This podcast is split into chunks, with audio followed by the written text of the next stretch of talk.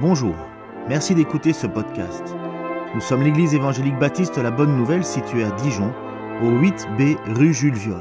Nous serions heureux de vous y rencontrer un jour et nous vous souhaitons une bonne écoute. On continue alors justement, et merci pour les prières, on continue pour l'épître de 1 Pierre, donc on continue cet épître. Épître, vous savez que l'apôtre Pierre c'était tout un apôtre, hein, un, homme sanguin qui avait euh, véritablement une passion, il voulait être honnête, sincère, mais il était maladroit parfois, il parlait plus vite qu'il l'aurait espéré hein, quand il a dit à Jésus, euh, je t'abandonnerai jamais, eux peuvent t'abandonner, moi pas, et ainsi de suite. Jésus, connaissant déjà ce qui allait arriver, lui dit, tu sais, le coq aura chanté trois fois, enfin le coq aura chanté que tu m'auras déjà renié trois fois. Et là, finalement, on voit la limite de Pierre, mais on ne peut pas douter une seule seconde du cœur et du zèle de l'apôtre Pierre. Mais il y a eu, et c'est ce qu'on va voir, un avant Pentecôte et un après Pentecôte. Pentecôte, c'est officiellement la naissance de l'Église, bien qu'on pourrait dire que comme Dieu nous a connus d'avance, avant la fondation du monde, l'Église existait déjà, mais on voit que la naissance de l'Église, c'est à partir du moment où il y a l'effusion de l'Esprit, la proclamation de l'Écriture. Et Pierre va par la suite nous écrire euh, une lettre, la première épître et la deuxième épître, où il va encourager une Église qui est persécutée parce qu'elle a fait le choix de croire dans le Seigneur. Et cette croyance va pousser évidemment euh, l'apôtre. Euh, cette croyance va pousser à la persécution. Malheureusement, les gens vont rien comprendre. Il y en a certains qui vont persécuter les chrétiens parce qu'ils se disent mais c'est des cannibales, ils mangent le corps de Christ. On a pris la Sainte Sainte, mais comme il est dit, ceci est mon corps, ceci est mon sang. Des gens qui ne comprenaient pas disaient mais ce sont, ils mangent, ils se mangent entre eux. Euh, certains pensaient que c'était des rumeurs, ben, qu'il y avait euh, de la consanguinité, puisqu'on était tous frères, tous sœurs, on s'embrassait les uns les autres, en bref. Et donc il y avait, il y avait vraiment des, colportages, et finalement les, gens pensaient quelque part à l'extérieur que c'était des abominables personnes. Et donc Pierre doit écrire à ces gens pour les encourager de toute cette persécution qu'ils vivent, et il va écrire à cette église dispersée. Et donc là, on est au chapitre toujours 1, mais au verset 22-25. Et il va dire ceci. Vous avez, vous avez purifié votre âme en obéissant par l'Esprit à la vérité pour avoir un amour fraternel sincère. Aimez-vous donc ardemment les uns les autres d'un cœur pur. En effet, vous êtes nés de nouveau, non pas d'une semence corruptible, mais d'une semence incorruptible, grâce à la parole vivante et permanente de Dieu. Car toute créature est comme l'herbe, et toute sa gloire comme la fleur des champs. L'herbe sèche et la fleur tombe, mais la parole du Seigneur subsiste éternellement. Cette parole est justement celle qui vous a été annoncée par l'Évangile. Le texte de ce matin est là pour soutenir notre foi, soutenir notre espérance et fonder notre obéissance à la volonté de Dieu. Et on ne peut pas aborder ce texte sans lire le passage qui venait juste un peu avant, un tout petit peu avant, au verset 18 et 19, où il dit Vous le savez, ce n'est pas par des choses corruptibles comme l'argent ou l'or que vous avez été rachetés de la manière de vivre dépourvue de sens que vous avez transmis vos ancêtres, mais c'est par le sang pièces précieux de Christ qui s'est sacrifié comme un agneau, sans défaut et sans tache. L'apôtre Pierre, comme je vous le dis, est tout un personnage. On lit ses péripéties dans les Écritures, hein, on le voit. Mais à la Pentecôte, comme je vous l'ai dit, jour de naissance de l'Église, il y a quelque chose qui vient changer la vie de l'apôtre Pierre. Un esprit, le Saint-Esprit, qui vient. Donc l'Esprit, c'est la troisième personne de la Trinité. Euh, je fais une toute petite euh, euh, parenthèse. L'Esprit, c'est celui dont on parle le moins dans l'Écriture et dont aujourd'hui, dans certains mouvements d'Église, on en parle le plus. C'est une honte parfois de ce qu'on vient, ce que je vois euh, faire au nom du Saint-Esprit. Ça ne correspond en rien de ce que je lis dans l'Écriture. Ça devient de la folie furieuse. Euh, des gens qui se jettent à terre euh, en criant une folie. L'apôtre euh, euh, euh, Paul va dire, mais attention, hein, quand vous, et donc à l'église de Corinthe, qui eux faisaient aussi des choses, il dit, si quelqu'un de non-croyant rentre parmi vous et vous dit que vous êtes des fous, vous êtes des fous. Et parfois on s'imagine que nous, les chrétiens, parce qu'on vit par l'esprit, on a quelque chose de totalement différent, une, une connaissance secrète, qui finalement, il faut qu'on ait l'esprit pour comprendre ce qui se passe. Oui, pour comprendre la parole. Mais si des gens de l'extérieur nous disent qu'on est fous, euh, si Paul utilise cet argument-là, c'est qu'il y a une raison. Et l'esprit, oui, ça fait des changements dans la vie. Et on va voir de quels changements il parle aujourd'hui. On pourra encore en aborder beaucoup.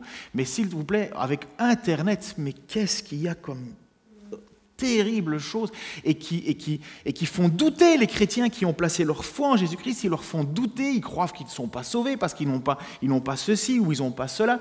Et constamment, constamment, constamment, le meilleur remède que vous avez, lisez la parole. Au plus vous serez fondé dans les Écritures, au plus vous pourrez discerner, comme nous le dit, ce qui est de Dieu et ce qui n'est pas de Dieu. Parce que ça a toujours existé. Et on va voir aujourd'hui un des principes fondateurs de ce que fait l'Esprit. Ce n'est pas la seule chose, mais c'est quand même un principe fondateur. Cet esprit va donner à l'apôtre et aux apôtres du courage, de la persévérance, de l'assurance et de la confiance. On le voit que quand ils sont occupés à prier euh, à la Pentecôte, ils sont dans une chambre haute et ils ont un peu peur, mais le Saint-Esprit va leur donner un courage particulier. Ils vont commencer à annoncer l'évangile. Alors il va y avoir des choses que les apôtres, eux seuls, ont reçues comme dons. Moi, je suis convaincu euh, que les apôtres ont eu des dons incroyables. Je, relisais encore euh, dans le livre des Actes l'apôtre Paul qui ressuscite des gens. L'apôtre Pierre qui dit simplement lève-toi. Alors je crois que Dieu agit, je crois que Dieu fait encore des miracles.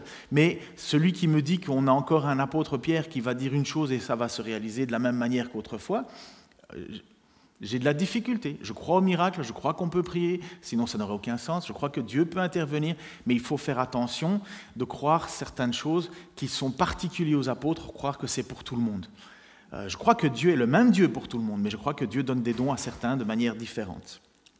Et les apôtres ont quand même reçu des choses incroyables, il faut le reconnaître. Ils ont eu une puissance particulière, euh, ce qui faisait qu'on pouvait les démarquer des autres en disant oui, ils sont véritablement eux les apôtres. Mais il y a une chose qui est fondamentale aux apôtres et à nous, c'est qu'il y a une semence qui a été plantée en nous. Cette semence, elle vient de la parole, elle vient de la vérité. Cette semence, elle est en même temps l'esprit. C'est l'esprit qui nous fait rappeler toutes ces choses, toute la parole de Dieu, qui nous enseigne ce que l'on doit savoir, qui nous encourage, nous édifie. Et on voit qu'il y a une différence entre l'apôtre Pierre avant la Pentecôte, la diffusion de l'Esprit, et après la Pentecôte. Autant qu'il y a pour nous.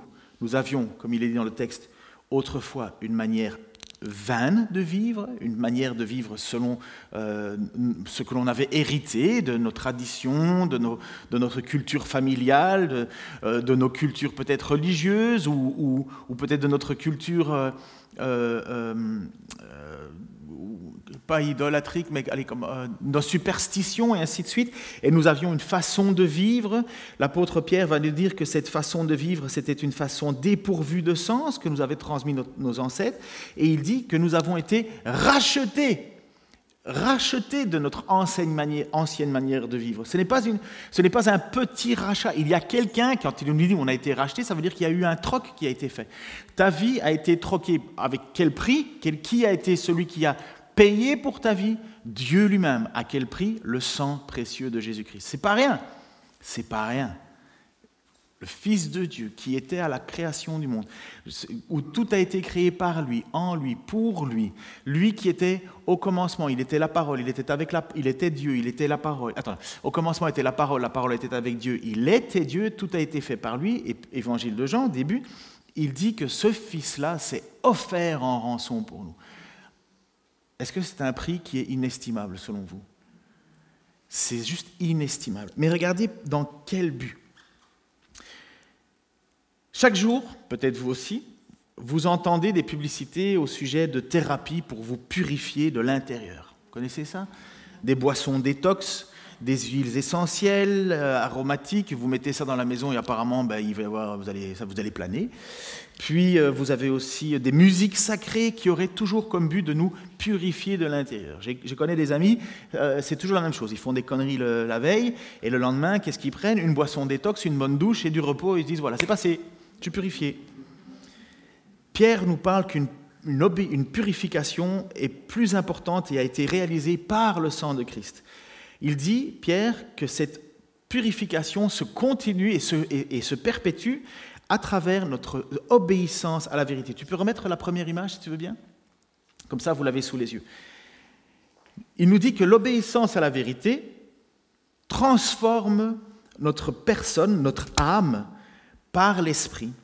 Et cet Esprit se trouve dans la parole de Dieu. Cette vérité, ce n'est pas une connaissance intellectuelle, elle est une révélation de Dieu, de son projet, de qui il est, de ce que nous sommes. Cette vérité, elle purifie notre passé et son action est continuelle. Elle, elle nous a purifiés, mais elle continue de nous purifier. C'est ce qu'on appelle, en mots un peu compliqués, sanctification. Enfin, c'est pas très compliqué, mais ça veut dire que nous sommes purifiés devant Dieu, mais Dieu continue cette purification. J'ai accepté Jésus-Christ lorsque j'étais jeune, je peux vous assurer que je n'ai pas encore fini d'être purifié. Euh, je n'ai pas encore fini de lutter pour être parfait comme mon Dieu est parfait. Parce que c'est l'objectif, ça. Soyez saints car mon Père est saint. Soyez parfait car Dieu est parfait. Et donc je sais que non seulement cette parole, elle m'a purifié, mais elle doit continuer à me purifier. Et il dit en même temps qu'il y a quelque chose qui a été planté en nous pour arriver à cette transformation. Non pas rien du tout, mais une semence. Est-ce que vous avez déjà planté, vous vous êtes déjà amusé avec vos enfants ou vous-même quand vous étiez petit à planter une graine et vous attendiez patiemment? Souvent on faisait ça avec de la cressonnette. Euh, ça existe, cressonnette On dit cressonnette? Du cresson, où tu prends des petites graines que tu mettais entre de la ouate mouillée, et puis tu attendais, oh, ça pousse, ça pousse, tu étais tout heureux. Et, puis après trois jours, ça poussait plus, puis tu étais malheureux. Et, euh, mais voilà, il est dit qu'il y a quelque chose qui a été planté en nous, une graine qui a été plantée en nous. Lorsque j'étais plus jeune, j'ai été photographe. Et mon parrain, donc le, frère de ma, ma, mère, était professeur d'agronomie dans une université. Ils apprenaient, enfin bref, des trucs compliqués. Euh, mais un jour, il m'a demandé de venir avec lui. Et il m'a dit, Ken, est-ce que tu peux venir avec moi? J'ai des, photos à faire, j'ai des clichés à faire, on va photographier des épis de maïs. Euh, j'en ai, ai, j'ai fait des, centaines de photos d'épis de maïs où je devais à chaque fois faire une photo et on présentait un épi. Pourquoi? Parce qu'il il, cherchait une semence parfaite qui s'adapte à la condition de tel endroit et à tel produit, enfin bref. Et, euh, et donc je voyais sous mon regard, sous mon objectif, à chaque fois des, beaux fruits et des mauvais fruits. Je n'avais pas besoin d'être un agronome pour savoir qu'il y avait des bonnes semences qui donnaient un beau fruit, et puis il y avait des mauvaises semences qui donnaient un mauvais fruit. Et eux, leur boulot, c'était justement de, séparer tout ça. Et je l'ai fait. Je l'ai vu, je l'ai vu à œil nu. Et Pierre nous explique que la semence qui doit y avoir dans la vie d'un chrétien, c'est l'amour fraternel, l'amour agapé. Il va utiliser deux mots, Philadelphia, amour entre frères et sœurs, et l'amour, je crois que c'est l'image suivante, euh, euh, ouais voilà, où il va nous dire un amour fraternel, sincère, aimez-vous donc ardemment les uns les autres. Pourquoi est-ce qu'on doit vivre ça? Parce que c'est la semence de la vérité dans nos vies. Je vais, expliquer cet amour Philadelphia. Donc j'ai mis même des mots, euh, des explications, des petits 1 et compagnie, j'ai cherché pour pouvoir faire ça le plus clair. Un amour fraternel sincère, ce que doit produire la vie de l'esprit dans nos vies, un amour fraternel sincère. Philadelphia, c'est le mot amour entre frères et sœurs. Et puis ça doit être aussi, et puis alors donc sincère, on va regarder, un sincère c'est anou. Ça veut dire sans hypocrisie, un amour sincère, non fin, non déguisé, sincère, sans hypocrisie. C'est véritablement ce mot-là, l'amour fraternel, l'amour entre frères et sœurs qui doit être sans hypocrisie. On va, on va expliquer ça tout de suite. Et puis, il continue en disant, aimez-vous donc ardemment les uns les autres. Et le deuxième amour, c'est l'amour agapé, qui est l'idée de dire aimer chèrement des personnes, aimer profondément, qui est l'idée d'accueillir et ainsi de suite. C'est pour ça qu'on utilise le mot agapé quand on fait nos repas collectifs, c'est parce qu'on partage, on donne sincèrement, on a envie de faire plaisir les uns. On vient pas à une agape, l'idée c'est qu'on vient pas à une agape avec un truc que tu dis voilà, je fais ça, mais c'est pour moi, c'est mon place, à moi. L'idée de l'agape, c'est que tu fais quelque chose et tu veux le faire partager. En général, tu essayes de faire quelque chose qui plaît. Tu as envie de faire plaisir. C'est ça l'idée de l'agapé. Mais l'agapé, c'est véritablement un sentiment d'amour. Et cet amour, il doit être ektenos. Ça veut dire sérieusement, profondément, avec énergie. On ne peut pas aimer comme ça, oui, oui, d'accord. on ne peut pas aimer autrement. Pourquoi? Parce que c'est le fruit de la semence. Je veux juste relire le petit verset pour que vous on ait bien ça en tête. Il dit vous avez purifié votre âme en obéissant par l'esprit à la vérité pour avoir un amour fraternel, sincère. Aimez-vous donc ardemment les uns les autres. Et il va parler que ce fruit, c'est au verset 19, 18, c'est une semence qui a été placée en nous. Comme je vous le dis, les épis de maïs, moi, je n'avais pas besoin d'avoir fait beaucoup d'études pour me rendre compte ce qui était une bonne semence ou une mauvaise semence. Je pouvais facilement voir euh, sous les yeux ce qui produisait de bons fruits et ce qui ne produisait pas de bons fruits. Le problème, ça n'a jamais été la semence. La semence de Dieu, la semence, c'est la vérité. La vérité, c'est la parole de Dieu. C'est plus qu'une simple connaissance intellectuelle, c'est découvrir un sens profond à la vie. Voilà ce que Dieu vient placer en nous. La vérité, c'est que Dieu nous a tant aimés, qu'il a donné son Fils unique. La vérité, c'est que je ne peux pas considérer mon frère comme rien. On va voir ça tout de suite. La vérité, c'est l'idée que maintenant je sais où je m'en vais. Je sais qu'un jour il y aura un jugement. Je sais qu'un jour je vais devoir rendre des comptes. L'univers entier devoir voir rendre des comptes.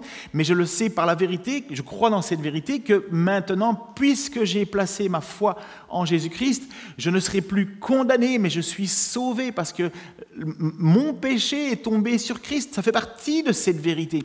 Mais cette vérité, elle ne, elle ne, elle ne touche pas que moi, elle doit toucher, euh, ce n'est pas juste moi et Dieu, ça doit avoir un impact, cette vérité, elle doit nous transformer, elle doit, nous, elle doit changer nos relations totalement. Et ça doit se voir.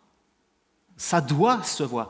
C'est une lutte, on va, je vais vous le dire, c'est une lutte mais ça doit se voir. Ça ne peut pas ne pas se voir.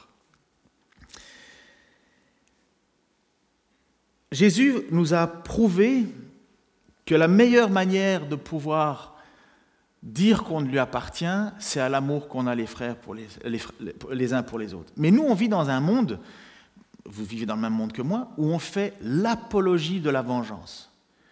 Tous les films à succès, les trois quarts du temps, c'est la vengeance. Les séries, c'est la vengeance. Tout le temps, il y a une vengeance, une vengeance, une vengeance, une vengeance. C'est rarement l'idée du pardon. C'est rarement l'idée de la compassion. Ou quand il y a une compassion, il y a un intérêt. Euh, parfois, c'est juste ça n'a aucun sens parfois. Des gens sont prêts à faire mourir des centaines de milliers de personnes pour en sauver une en disant oui c'est plus important. Enfin, on s'y perd dans les repères de notre société à savoir ce que c'est que véritablement vivre ensemble. d'un côté on nous dit il faut accueillir tout le monde et d'un autre côté il faut être super contre eux. on est perdu dans les messages, dans le brouhaha de notre société. Mais Jésus va nous dire pour l'Église, pour son peuple, voici ce qu'il va dire, Jean 13, 33, 36. Mes chers enfants, je suis encore avec vous, mais plus pour longtemps.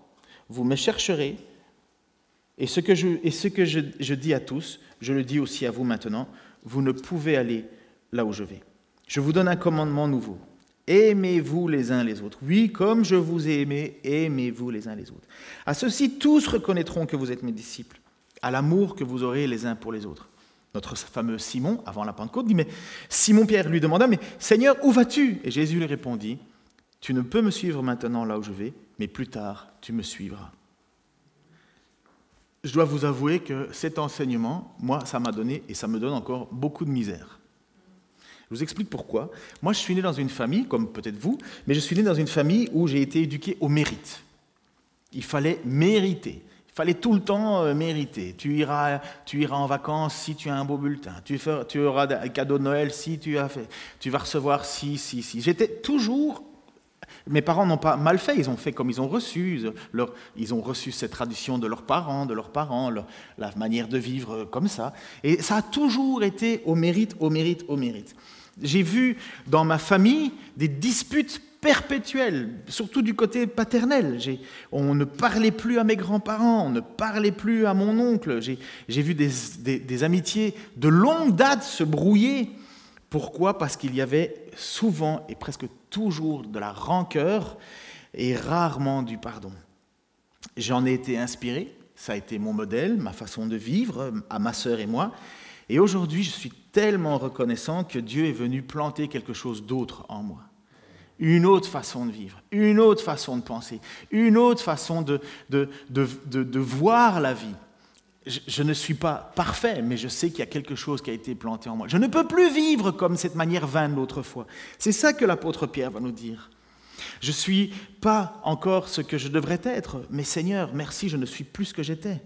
Je sais que les efforts à faire pour aimer, c'est quelque chose de difficile parce qu'on doit lutter contre soi-même, on doit lutter contre la pensée actuelle, on doit lutter avec l'idée que dire, mais non, je vais le faire payer, je vais me venger, alors que Dieu nous dit, à moi la vengeance, à moi la rétribution.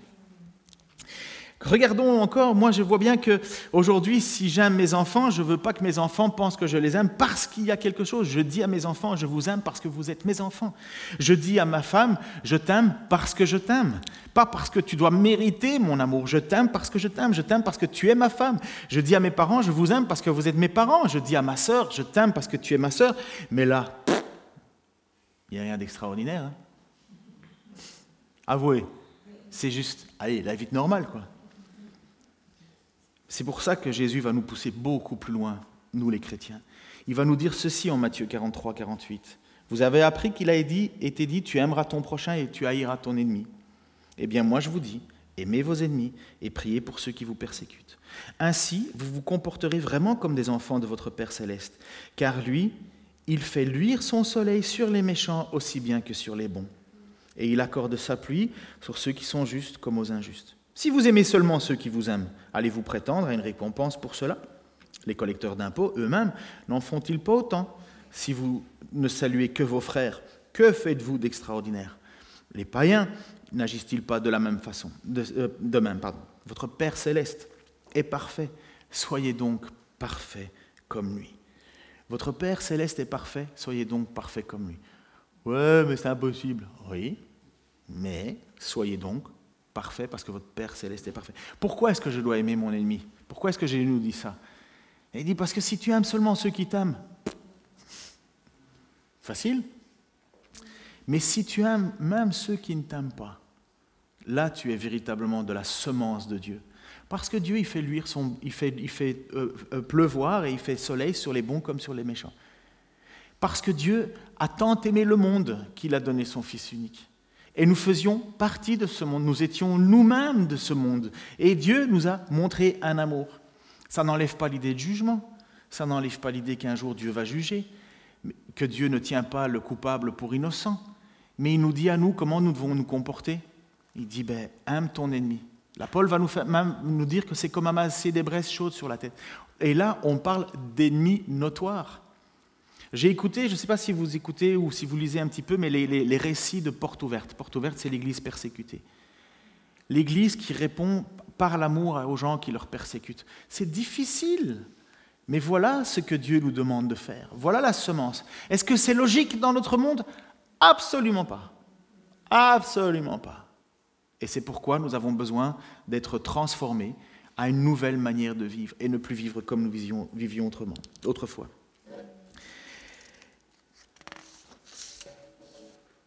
Pourquoi le faire? Parce qu'il nous dit ainsi, vous vous comporterez vraiment comme des enfants de votre Père céleste, car lui, il fait luire son soleil sur les méchants aussi bien que sur les bons. Il accorde sa pluie à ceux qui sont justes comme aux injustes. Alors ma question est simple. Si je dois aimer mon ennemi qui me persécute, est-ce que je ne devrais pas, à plus forte raison, aimer ceux que Dieu a choisis? Aimer les frères et sœurs dans l'Église, si je suis poussé à aimer ceux qui, persécutent l'Église, Jésus, pendant qu'il était à la croix, qu'est-ce qu'il a dit? Père, pardonne-leur. Étienne, pendant que les cailloux venaient, pendant qu'il était en train de persécuter, Père, pardonne-leur. Alors vous imaginez que si Dieu me pousse à avoir un amour euh, pour mes ennemis, à plus forte raison, je devrais aimer ceux que Dieu a choisis ceux que Dieu a appelés, ceux que Dieu a transformés, ceux que Dieu a rachetés, ceux que Dieu a placés une semence, même s'ils ne sont pas parfaits. Et je rappelle, puisque c'est les débuts de l'épître de Pierre, versets 1 euh, à 2, Pierre, apôtre de Jésus-Christ, salue ceux que Dieu a choisis et qui vivent en hôtes de passage, dispersés dans les provinces du Pont, de la Galatie, de la Cappadoce, d'Abi, de Bithynie.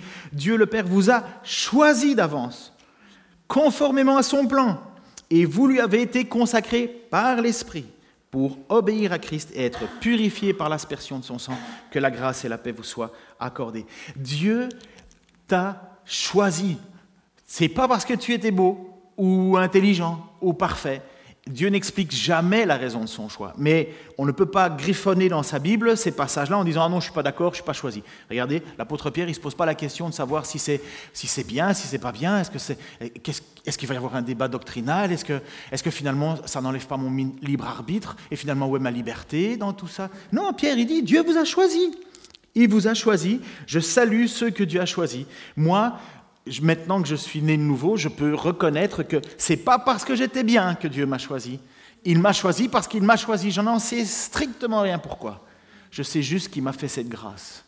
Je sais juste qu'il me tient et qu'il m'a donné la force de la foi. Je sais que chaque jour, il soutient ma foi.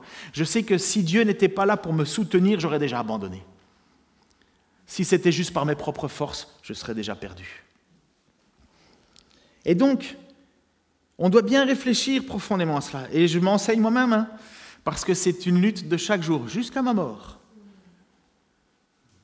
L'église d'Éphèse, dans le livre de l'Apocalypse, l'église d'Éphèse avait oublié ça et elle se fait reprocher. Première, première église, donc on avait étudié ensemble euh, les, lettres les lettres de Jésus-Christ aux sept églises, Apocalypse 2, 4, 5. J'ai cependant un reproche à te faire. Tu as abandonné l'amour que tu avais au début. Rappelle-toi d'où tu es tombé. Change et reviens à ta conduite première, sinon je viendrai à toi et j'ôterai ton chandelier de sa place si tu ne changes pas. C'est pas rien quand Jésus dit ça.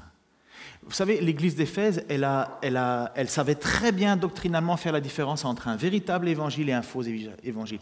Ils, disaient, ils vont être loués d'avoir, chassé les, faux prophètes de dehors l'église. Non, ça, ce que tu enseignes, c'est pas bon. Ils savaient résister, ils savaient doctrinalement bien faire les choses. Mais Jésus va leur dire oui, vous êtes intellectuellement, c'est parfait. Mais tu as oublié ton premier amour. Et ce premier amour, c'est la spontanéité d'un jeune croyant, c'est la spontanéité de quelqu'un qui découvre que Dieu l'a aimé à ce point-là, que Dieu lui a transformé. Un chrétien qui oublie que la notion de base, c'est l'amour, oublie qu'à la fin des temps, quand Dieu va nous juger, il va nous poser cette question, qu'as-tu fait pour le plus petit d'entre les miens? Est-ce que tu lui as donné un verre d'eau? Est-ce que tu es allé le visiter en prison? Est-ce que tu as fait quelque chose? Parce que si tu l'as fait au plus petit d'entre les miens, c'est à moi que tu l'as fait. Et toi, tu ne l'as pas fait. Mais quand est-ce qu'on t'a vu? Non, j'ai pas donné d'eau, j'ai pas donné, j'ai pas aidé, j'ai, pas, rien fait. Non, mais d'abord, quand est-ce que je t'ai vu? Jésus va dire, mais à chaque fois que tu l'as pas fait au plus petit d'entre les miens, c'est à moi que tu l'as pas fait. Et c'est sur ces paroles-là que Jésus va faire le tri entre ceux qui iront en enfer et ceux qui iront au paradis, dans sa présence, la vie éternelle. C'est pas rien les actions. Comme quoi, ce n'est pas juste l'intellectuel qui compte. C'est pas parce que je connais la vérité que la vérité, que, cette vérité. C'est parce que je suis transformé par cette vérité, parce que comme l'apôtre Pierre le dit, c'est une semence et ça doit produire du fruit. Ça ne peut pas faire autre chose que produire du fruit. Je pouvais clairement voir les épis de maïs qui étaient bons à jeter et des épis de maïs qui étaient parfait qui donnait envie. Bien sûr, il y a plusieurs tailles de fruits. Bien sûr, on lutte. Bien sûr, il y en a certains qui sont. Qui. Il y en a certains, tu leur demandes comment ça va, ils disent Oh, moi ça va toujours. Et il y en a d'autres, tu dis comment ça va Ils disent Oh, bah aujourd'hui j'ai dur. Il y en a certains, c'est comme ça, ça va toujours bien. Il y en a d'autres, c'est plus difficile. C'est... On est tous différents. On n'est pas, pas une usine à chrétiens qui, qui sortons euh, conformes tous. Mais on a tous le même but, le même objectif. On doit lutter contre notre hypocrisie puisqu'il faut aimer hypocritement, à l'église, c'est comment ça va? Ça va. Vous savez très bien que dans les couples, euh, et merci Seigneur que les femmes sont plus sensibles à ça. Tu m'aimes, chérie? Ouais, ouais.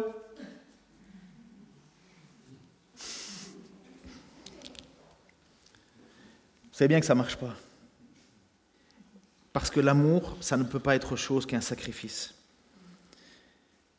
En effet, vous êtes nés de nouveau, non d'une semence corruptible, mais d'une semence incorruptible, grâce à la parole vivante et permanente de Dieu. Car toute créature est comme l'herbe, et toute sa gloire est comme la fleur des champs. L'herbe sèche et la fleur tombe, mais la parole du Seigneur subsiste éternellement. Cette parole est justement celle qui vous a été annoncée par l'Évangile. C'est ce que Pierre va continuer dans sa lettre. Mais qu'est-ce qu'il est en train de nous dire? Il est en train de nous dire que ce que nous avons entendu, l'Évangile, ce que nous avons reçu, ce que nous croyons, ce que nous étudions, ça ne bougera jamais. C'est éternel. Les pensées de vengeance du monde, les pensées, la, philosophie du monde, ça, va mourir, ça va disparaître. c'est comme de l'herbe, pouf. Mais à votre avis, l'amour fraternel qu'on a aujourd'hui, est-ce qu'il continuera éternellement?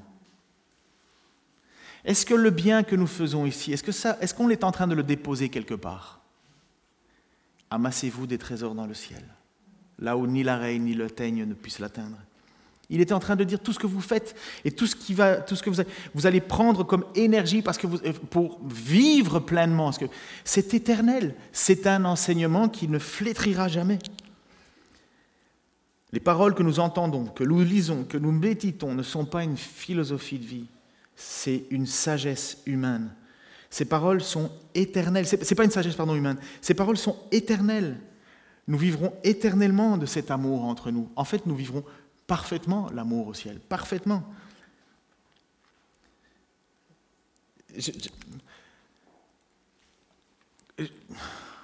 Je, sais que ce texte, en fait, et ces passages sur la question de l'amour, c'est tellement difficile.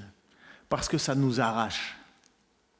Ça nous arrache profondément. Là, ça nous demande véritablement de faire quelque chose.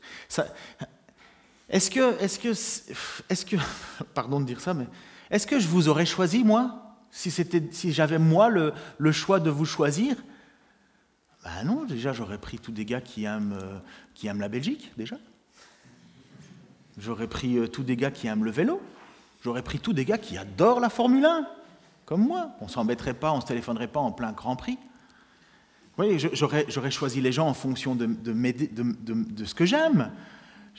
J'aurais pris des gars euh, toujours joyeux, par exemple.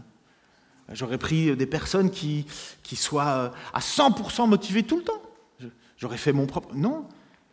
Mais ce que je sais, c'est que Dieu a choisi l'un d'entre vous comme moi. Et c'est une grâce. Dans cette famille, Dieu a choisi les uns, les autres. Et moi, la seule chose que je peux faire pour montrer mon amour envers Dieu, c'est de montrer mon amour pour vous. Dieu vous a choisi. Dieu vous a choisi. Je dois vous aimer. Je dois aimer ceux du dehors aussi, bien entendu. Mais je dois aimer premièrement les gens du dehors. Est-ce que je me rends compte que lorsque je me sacrifie, parce que l'amour est sacrificiel, lorsque je me sacrifie et que je donne quelque chose à quelqu'un qui appartient à Dieu, c'est à Dieu que je donne?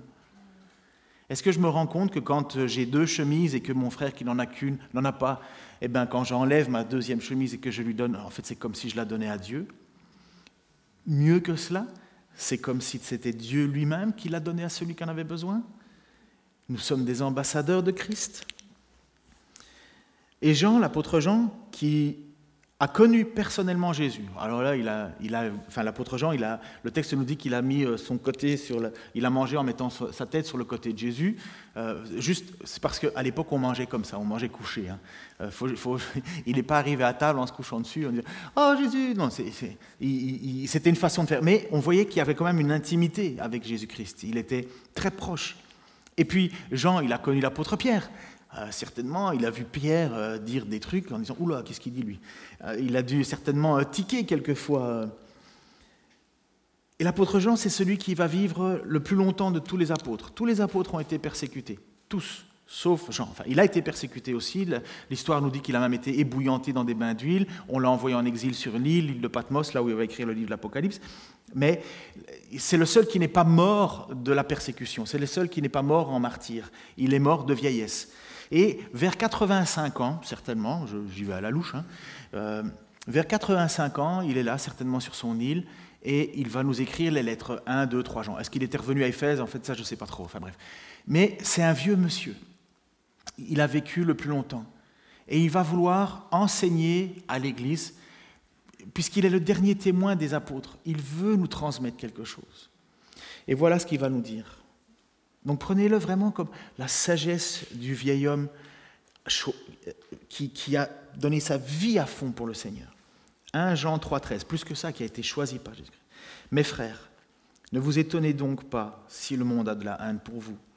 Quant à nous, nous savons que nous sommes passés de la mort à la vie parce que nous aimons nos frères. Celui qui n'aime pas demeure dans la mort, car si quelqu'un déteste son frère, c'est un meurtrier. Et vous savez qu'aucun meurtrier ne possède en lui la vie éternelle. Voici comment, nous savons ce que c'est que d'aimer. Jésus-Christ a donné sa vie pour nous. Nous devons, nous aussi, donner notre vie pour nos frères. Peut-être il y a une phrase que vous n'avez pas, vous n'êtes pas arrêté, mais voilà qui va dire. Quant à nous, nous savons que nous sommes passés de la mort à la vie parce que nous aimons nos frères. Qu'est-ce qu'il est en train de dire? Nous savons que nous sommes nés de nouveau, nous savons que nous sommes convertis, nous savons que nous appartenons à Dieu, nous savons que nous sommes plus sous la condamnation de Dieu, nous savons que nous avons part à l'héritage. Comment nous le savons? Parce que nous aimons nos frères.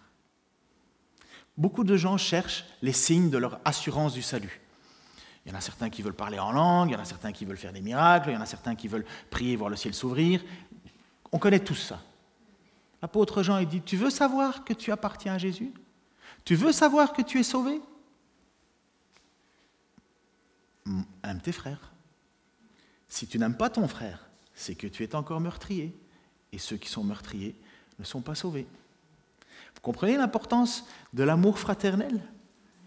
Sans hypocrisie, sans duplicité, honnête, avec technos, ardemment. Ça n'existe pas une vie chrétienne où on n'est pas tiraillé entre notre égoïsme et le fait d'être euh, au service des autres. Ça n'existe pas. Ça ne peut pas exister si, tu ne, si, je, si je ne vois pas, si vous ne voyez pas des fruits d'amour dans la vie d'un chrétien, c'est qu'il y a un problème. Un chrétien égoïste, ça n'existe pas. Un chrétien méchant envers les frères et sœurs, ça n'existe pas. Enfin, si, ça existe, mais il n'est pas sauvé. Un chrétien qui ne veut pas pardonner. Vous imaginez si Dieu ne nous pardonnait pas quand on demandait pardon à Dieu? Seigneur, je te demande pardon parce que non. Pourquoi tu ne veux pas me pardonner, Seigneur? Parce que toi, tu ne veux pas pardonner tes frères. Je ne te pardonne pas. C'est l'évangile. Hein. Est-ce que je suis. Est-ce que j'ai besoin de ça Tout le temps, tout le temps, tout le temps. Et c'est pourquoi il est dit que Dieu nous a planté une semence.